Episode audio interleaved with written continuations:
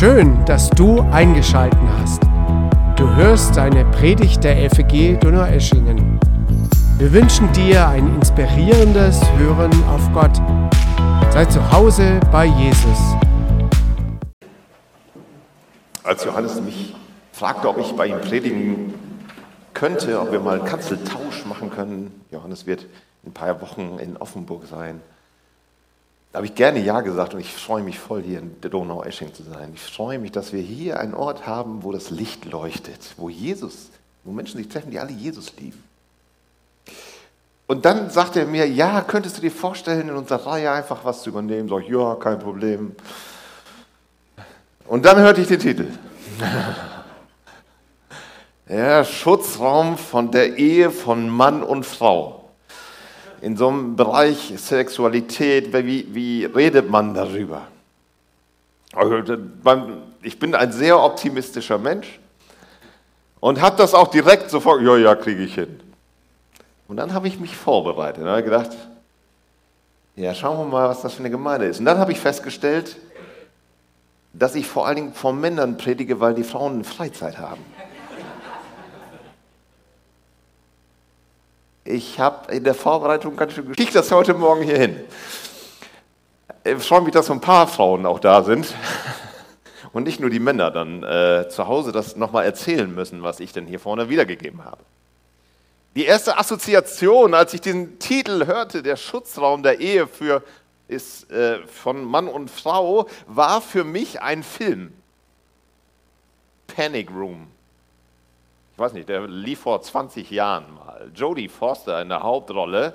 Und äh, da geht es in ganz kurzen Zügen darum, ähm, dass eine Mutter gerade alleinerziehend mit ihrer Tochter in ein neues Apartment einzieht und dann von Einbrechern überrascht wird. Und dieses Apartment hat eine Besonderheit. Einen Panikraum, einen Panic Room.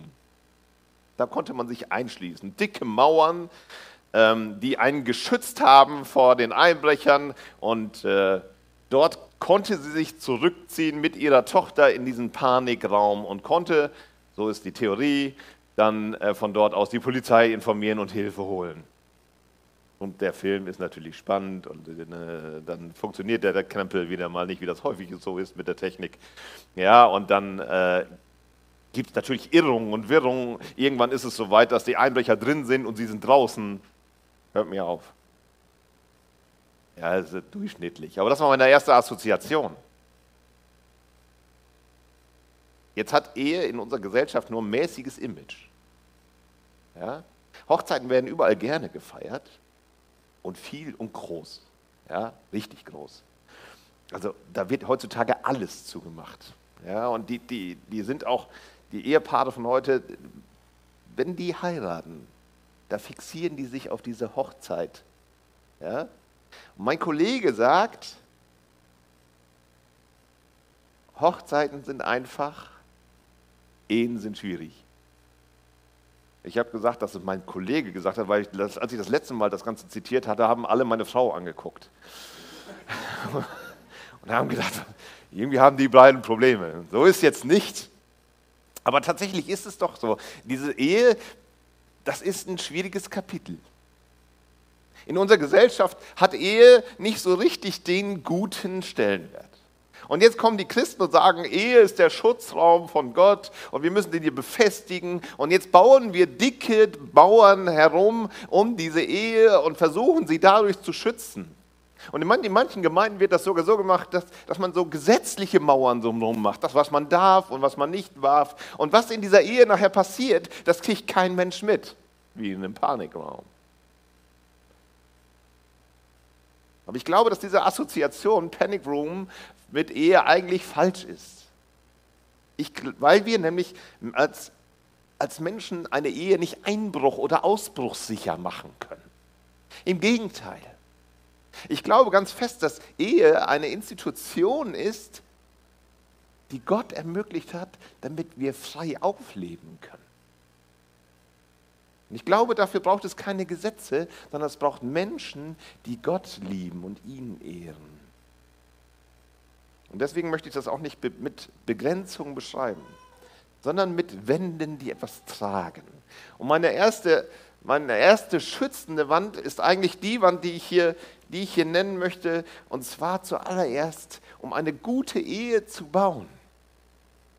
Um eine geschützte Ehe zu haben, brauchen wir tragende Wände. Und eine dieser tragenden Wände heißt Gott lieben. Denn was passiert, wenn wir tragende Wände rausnehmen? Ich habe das erlebt bei meinem Freund. Der hat äh, sein Haus renoviert. Ein schönes altes Haus. Ich habe mein Haus auch renoviert, also konnte ich meine Expertise bei ihm mit einbringen. Und irgendwann waren wir im ersten Obergeschoss und waren dort am Arbeiten. Unter uns waren auch welche am Arbeiten. Und irgendwann denke ich, komisch, warum passt die Fußleiste auf einmal 15 Zentimeter über dem Boden? Ganz einfach. Die hatten unten die Wand weggekloppt. Und dadurch senkte sich auf einmal die gesamte Decke. Ja, mir war auch leicht mulmig zumute und wir haben dann ganz schnell so ein paar Stützen eingebaut. Weil tragende Wände einfach das Wichtigste sind überhaupt. Und Gott sagt, ey, der, die Ehe, die, die habe ich geschaffen als etwas wunderschön Gutes. Und eins der tragenden Säulen darin, das ist Gott lieben. Gott selber sagt, ich habe euch zuerst geliebt. Gott hat den Menschen zuallererst geschaffen und er meinte dich und er sagte, ey, du bist sehr, sehr gut. In Jeremia ist das so schön beschrieben, als, als er berufen wird, da sagt Gott zu ihm, bevor du entstanden bist, da habe ich dich schon gesehen. Und ich wusste, was aus dir wird und woher du kommst. Und ich möchte mit dir den Weg gehen. Es gibt diese wunderschöne, berührende Szene aus dem Neuen Testament, wo Jesus getauft wird. Und was sagt Gott Jesus? Er sagt ihm nicht, hier, jetzt hast du als nächstes die Aufgabe und dann musst du das machen, dann tu doch bitte das. Nee, er sagt, du bist mein geliebter Sohn. Das ist Gottes erste Anrede an seinen Sohn. Das ist Gottes erste Anrede an dich. Damit gehen wir zuallererst durchs Leben. Und wenn du diese Liebe in deinem Leben erfahren hast, dann bist du auch fähig, überhaupt diese weiterzugeben. Es, es, es verzehrt einen dann förmlich danach, wenn ich diese Liebe erlebt habe, dass ich sie weitergebe, anderen teile. Die Konsequenz lautet, trachtet zuerst nach dem Reich Gottes. Es soll euch zuerst um das Gottesreich und seine Gerechtigkeit gehen, dann wird euch alles zufallen. Damit ist nämlich nicht gemeint, dass ihr zuallererst irgendetwas für diese Gemeinde hier tut oder im Reich Gottes in irgendein Werk euch einsetzt oder ganz besonders viel Geld spendet. Damit ist zuallererst die Keimzelle gemeint, in der du lebst. Und häufig ist das deine Ehe zuallererst. Deine Beziehung. Und jetzt hat Gott diese Ehe geschaffen. Er hat sie geschaffen, weil er sagt, darin lebt es sich sehr, sehr. Ich lehre gerade mit meiner äh, Gemeinde zusammen der Genesis 1, also das erste Buch, das erste Kapitel, die ersten zehn, die schauen wir uns ganz intensiv an. Und man, man hat den Eindruck, als ob Gott da den Zeremonienmeister spielt. Der führt die quasi so zusammen. Es klingt wie eine Hochzeitszeremonie und Gott führt die Braut zum Altar. Sagt hier, Hand drauf. Da liegt ein besonderer Segen. Im Neuen Testament wird die Ehe verglichen mit Christus und seiner Gemeinde.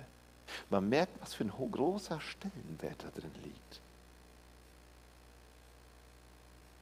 Und ich bin überzeugt davon, dass es nichts Besseres gibt, für das Leben eines Menschen, wenn zwei Menschen sich gegenseitig helfen.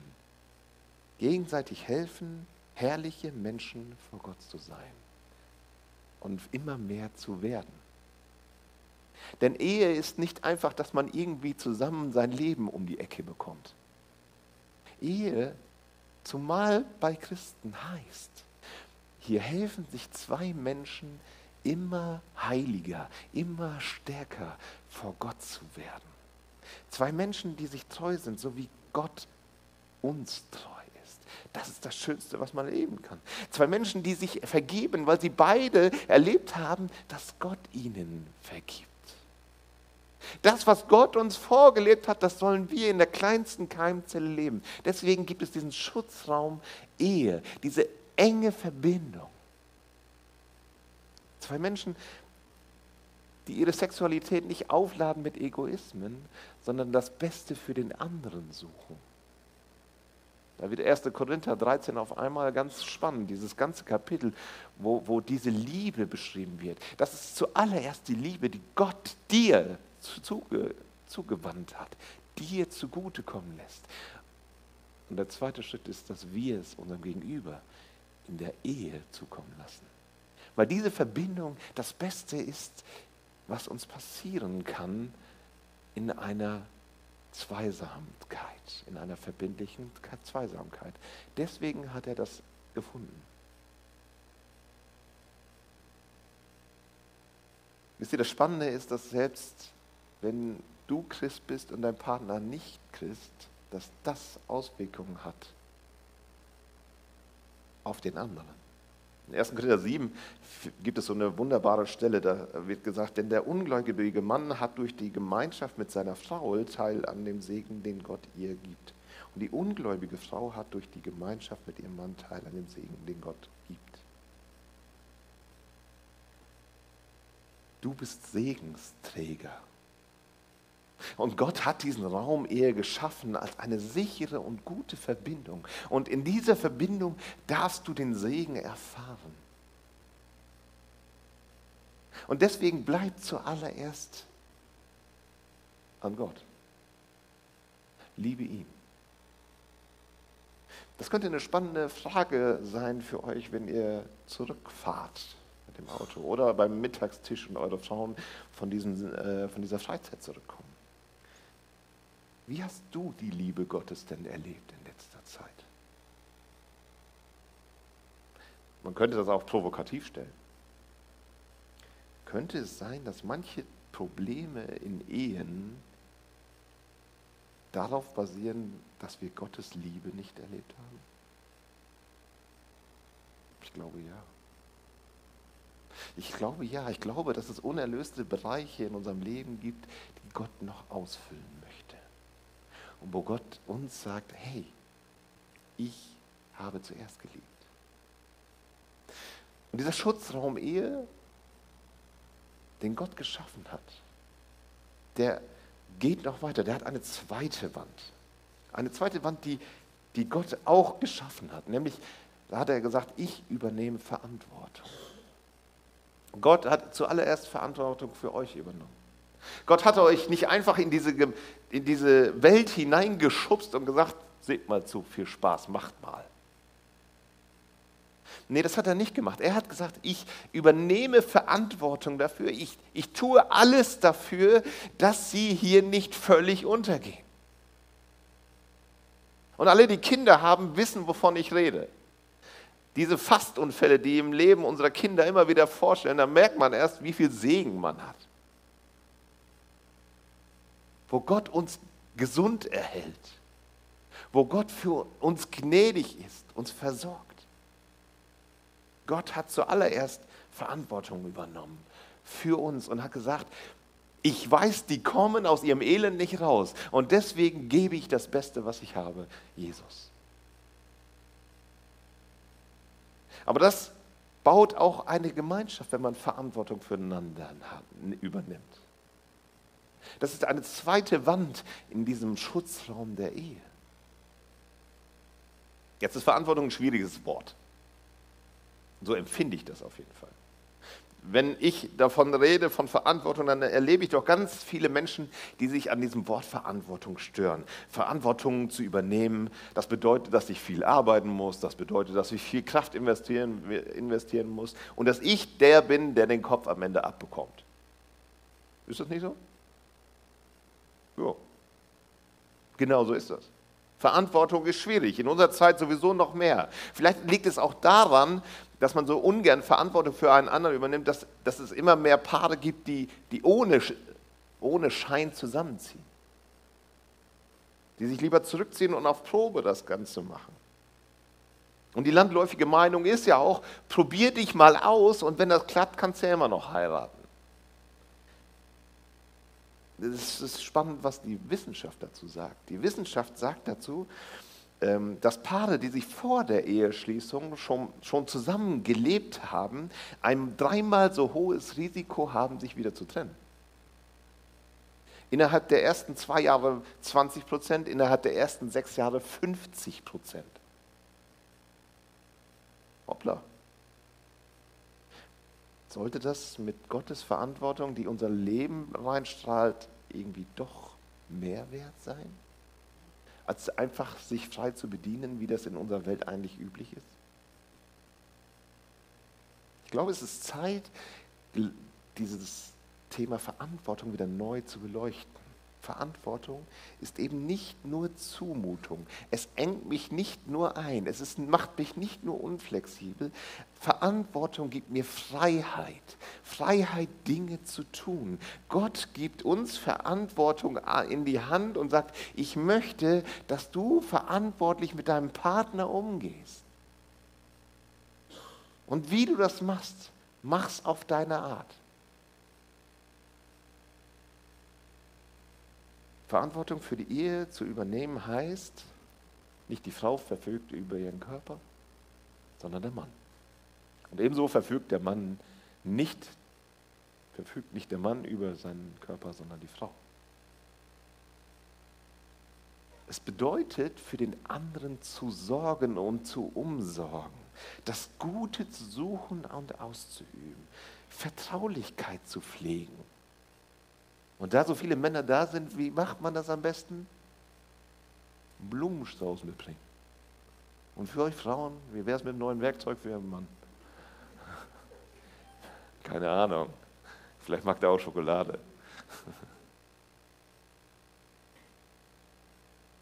Pflegt eure Partner. Das, können, das kann mit Blumen passieren. Paulus sagt aber noch etwas. Er sagt, enthaltet euch nicht.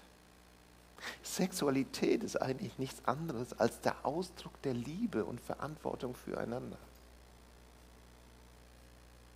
Man schiebt da manchmal die Kopfschmerzen vor oder man ist so furchtbar müde. Aber Sexualität ist auch ein Ausdruck davon, dass man den Verantwortung für den anderen übernimmt, Verantwortung für die gemeinsame Beziehung, die man hier hat und diese pflegt. Und was will man eigentlich? Haut man seinem eigenen Körper ungern irgendwas in den Leib, oder? Eigentlich möchte man selber doch gut dastehen. Und deswegen dieses Bild, das, was mir gehört, das pflege ich, das ist so schön hier in diesem Zusammenhang.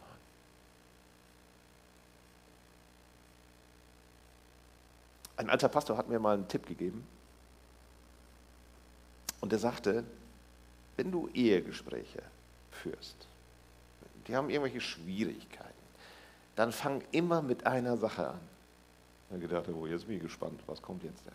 Er sagt, bevor du das Gespräch führst, sag dem Ehepaar, sie sollen ihr Eheversprechen ausgraben, das sie sich am Hochzeitstag gegeben haben. Sie sollen schön essen gehen abends. Und dann sollen sie sich dieses Versprechen noch einmal erneuern.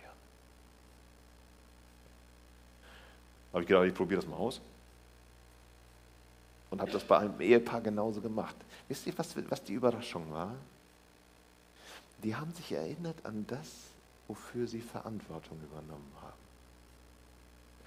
Sie haben Verantwortung übernommen für den anderen bis zum Tod.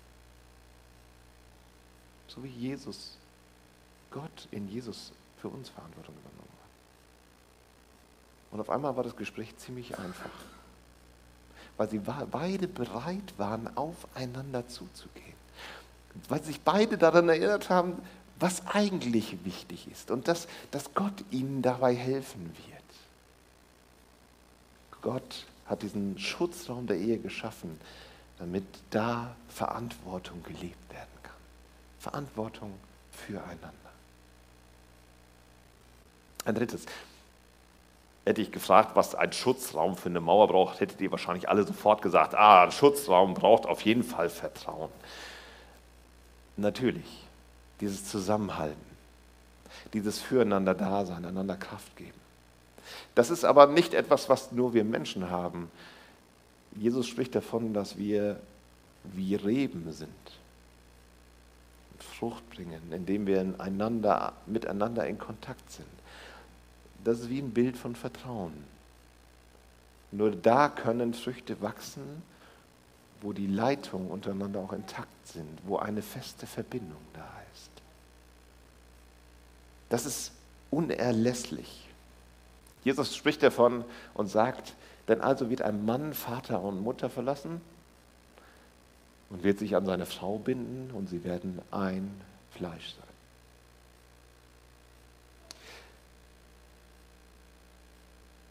Die Bibel schweigt nicht darüber, was passiert, wenn man sich nicht vertrauen kann.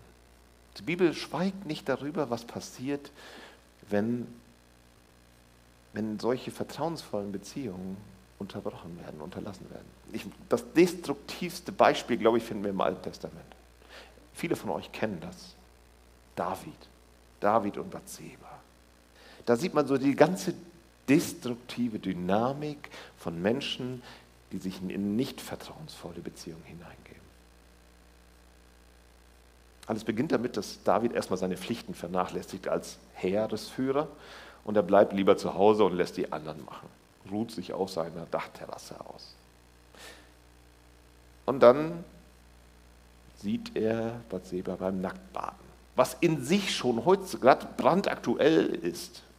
Ja, einer Frau sich nicht sofort abzuwenden damals, so wie das üblich gewesen wäre, das hatte er unterlassen. Nein, er verletzt sie direkt schon da in ihrer Intimität. Sie, er betrachtet sie als Sexobjekt und holt sie zu sich nach Hause. Und das Spannende ist an dieser Situation, er holt sie zu sich nach Hause und schläft mit ihr, das ist, das, die Bibel lässt da offen, ob sie mitgemacht hat oder nicht. Das ist heutzutage ähnlich. Das Machtgefälle zwischen dem Mann und der Frau wird hier, wird hier ganz deutlich gemacht in der Bibel. Die Bibel schweigt da nicht rüber. Es spielt anscheinend gar keine Rolle, ob sie will oder nicht, er nimmt sie sich trotzdem. Und sonst setzt er sie unter Druck. Das heißt, die Frau verliert. Und er, David, nutzt das schamlos aus. Und in die Folgen, wer trägt die Folgen? Die Frau, nicht David. David, dem ist das Schnuppe im ersten Moment. Aber dann wird sie schwanger. Und was macht David? Er verstrickt sich in eine Kaskade an Lügen. Und wenn man seinem Partner nicht treu ist, dann passiert genau das Gleiche. Man verstrickt sich in Lügen. Man bleibt nicht bei der Wahrheit. Und am Ende der Geschichte, was bleibt? Tod und Trauer. Das Kind stirbt, der Ehemann stirbt von Bathseba und letztendlich ist die vollkommene Integrität von David zerstört. Ist die Ehe braucht diese Schutzmauern, auch diese Schutzmauer des Vertrauens und der Intimität. Hier steht ein Fleischsein. Hier wird aus zwei Menschen einer. Eine Einheit, die so fest verbunden ist, dass da niemand Dritter reinpasst. Und deswegen brauchen wir in unseren Ehen Vertrauen, weil sich zwei Menschen verletzlich machen. Weil zwei Menschen voreinander ganz, ganz ohne, ohne Schutz dastehen. Warum verletzt man sich in einer Ehe besonders stark? Weil man ganz genau die Schwächen des anderen kennt. Das ist doch das Thema.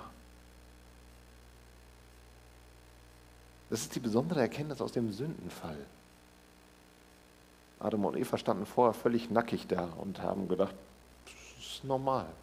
Es gab keine Scham. Aber in dem Moment, wo sie von diesem Baum aßen die Sünde in ihr Leben kam, bedeckten sich, weil sie sich voreinander schämten. Da habe ich gedacht, Moment mal, die waren vorher zusammen, aber jetzt auf einmal schämen die sich voreinander. Wisst ihr, In der Ehe soll das wieder aufgehoben sein, weil man einander in seiner gesamten Verletzlichkeit zeigen. Ohne Scham. Und das heißt ein Fleisch werden. Gemeinsam ein, eine Einheit darstellen. Und Jesus, der möchte das zuallererst mit uns. Der hat uns das gezeigt, wie es geht. Ein letztes noch. Eine vierte Mauer. Einander dienen. Wenn man über Ehe spricht, dann kommt häufiger der Satz, insbesondere bei sehr konservativen Gemeinden, der Mann ist das Haupt der Frau. Richtig? Habt ihr vielleicht mal gehört? Der Mann ist das Haupt der Frau. Irgendwo aus irgendeiner Ecke schallt es dann häufig aus weiblicher Ecke und die Frau ist der Hals. Aber das äh, hört man dann immer wieder. Immer wenn ich die beiden Sätze höre, merke ich, da gibt es einen Kampf, einen Geschlechterkampf. Wer hat denn jetzt das Sagen? Jesus macht das mit uns ganz anders. Der dient. Jesus ist der wahre Diener von uns gewesen. Er bedient uns. Manchmal denken wir, er ist immer der Herr, aber dieser Herr ist derjenige, der für uns alles aufgibt. In Epheser 5, Vers 24 und 25 steht der Satz, und wie die Gemeinde sich Christus unterordnet, so sollen sich auch die Frauen ihren Männern unterordnen und ihr Männer liebt eure Frauen. Liebt sie so sehr, wie Christus die Gemeinde geliebt hat. Er hat sein Leben für sie hingegeben.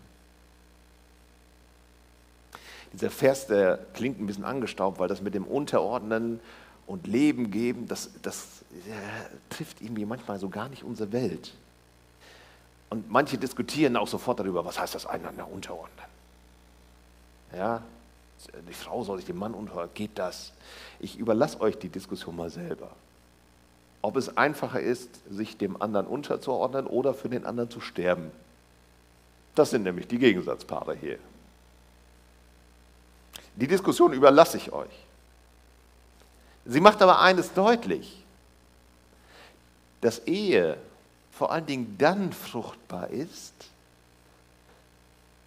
wenn man sich füreinander einsetzt, wenn man einander dient denn nicht einer allein kann alles ausfüllen.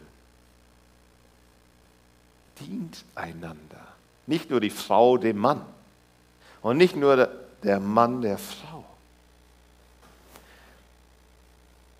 Und das hat Auswirkungen nicht nur auf euch in der Beziehung, sondern auch auf die Kinder und eure Eltern. Bitte dient euren Kindern. Ihr Männer, zieht euch bitte nicht aus der Verantwortung. Ich habe eine Studie gelesen, da war ich ein bisschen erschrocken drüber, dass überarbeitete Väter, die zu wenig Zeit mit ihren Kindern, die meisten verhaltensauffällige Kinder haben. Das hat mich geschockt. Wir haben eine massiv erhöhte Kriminalitätsrate in den Gesellschaftsschichten, die ohne Vater aufwachsen. Kinder, die ohne Väter aufwachsen, haben eine hohe Wahrscheinlichkeit, psychische Probleme zu haben. Und es gibt da den erhöhten Faktor des sexuellen Missbrauchs. Dient einander meint, dass, wir, dass Gott sagt, ey, dieser Schutzraum, ich habe euch zuerst gesehen, dieser Schutzraum Ehe dient einmal deinem Ehepartner, aber auch allen Kindern, die da, die da mit dabei sind und auch deinen Eltern. Warum? Weil Verantwortung füreinander wahrgenommen werden. Und bitte, es sind nicht so viele Frauen da, aber bitte, liebe Frauen, lasst eure Männer mit euren Kindern toben. Lasst eure Männer das anders machen, als dass ihr es macht. Denn sie haben einen Teil dazu zu geben, der wertvoll ist für eure Kinder. Ich sage das deshalb, weil die Väterforschung, die gibt es quasi nicht. Es gab jetzt neuerdings ein Buch von Lieselotte Ahner, das empfehle ich sehr. Auf die Väter kommt es an, so heißt es. Ich habe mir das extra mal durchgelesen und habe hab da reingeschaut. Sie ist eine Professorin, emeritierte Professorin. Ich glaube, sie ist die einzige, die überhaupt Väterforschung macht. Und sie sagt, Väter machen das ganz anders als, als Mütter. Mütter übernehmen häufig den beschützenden Part. Väter sind diejenigen, die ihren Kindern helfen, mal gegenzuhalten, Missstände zu, überwinden, über Grenzen zu springen. Gott hat das schon richtig gut gemacht. Und Gott sagt, ey, ich diene euch und deswegen dient einander. Dadurch kriegen wir einen Schutzraum der Ehe, wo Kinder gedeihen können. Nein, christliche Ehen sind nicht die besten Ehen. Nein, auch bei Christen funktioniert nicht alles. Nein, wer jetzt als Single hier sitzt und sagt, oh wei, da verpasse ich ja das Beste. Nein. Ja? Ehen zu führen heißt nicht im Himmel zu sein. Aber es muss auch nicht die Hölle sein. Überhaupt nicht. Warum nicht? Wenn Gott mit dabei ist, dann können wir diesen Schutzraum als etwas erleben, was uns ganz neu, ganz frisch, ganz voll macht, wo Gott die Erfüllung schenkt. Wisst ihr, das Schöne ist, die Bibel fängt nicht nur an mit einer Ehe von Adam und Eva, sie hört auch auf damit. In der Offenbarung finden wir ganz am Schluss die Eheschließung zwischen Christus und seiner Gemeinde. Und da ist es egal, ob du Single bist. Es ist egal, ob du verheiratet warst. Da ist Christus, der dich vorbehaltlos annimmt, der alles für dich getan hat. Und mit diesem können wir unsere Beziehungen positiv gestalten. Kann der Schutzraum der Ehe dir helfen, ein erfülltes Leben zu leben. Gott mit euch. Ich möchte beten. Vater im Himmel, du hast uns Ehen gegeben. Du hast uns die Fähigkeit gegeben, Beziehungen zu führen. Und das ist so gut. Danke dafür. Und ich möchte zuallererst für alle Ehepaare beten, die, die hier heute Morgen sind. Ob digital oder anwesend, ist ganz egal. Danke dafür, dass du diese Ehe gestiftet hast, dass diese diese Ehen hier geschlossen worden sind. Und dass du deinen Segen darauf legen möchtest. Du hast uns zuerst geliebt. Du hast uns zuerst vertraut. Du, du hast uns gedient. Danke dafür. Und danke dafür, dass wir das in unserer Ehe und in unseren Ehen umsetzen können. Indem wir einander dienen, vertrauensvoll begegnen, Verantwortung füreinander nehmen und die Liebe üben, die du uns gezeigt hast. Aber ich möchte auch beten für alle diejenigen, die keine Beziehung haben. Danke, Vater, dass, dass du diese Menschen liebst und dass sie nicht unvollständig sind. Und gerade wenn wir das in unseren Gemeinden so hochhalten, so ist doch so ist das, das Beste, dass die zuallererst zu dir gehören. Danke für jeden Menschen, der auch nicht in einer Ehe lebt. Du willst auch ihn segnen. Und ich möchte dich bitten, dass diejenigen einfach ihre ganze Kraft für das Reich Gottes einsetzen, weil du ihnen alles geben willst. Erfüllung für ihr Leben. Danke dafür. Und danke dafür, dass du uns siehst und uns liebst und für uns da bist. Amen.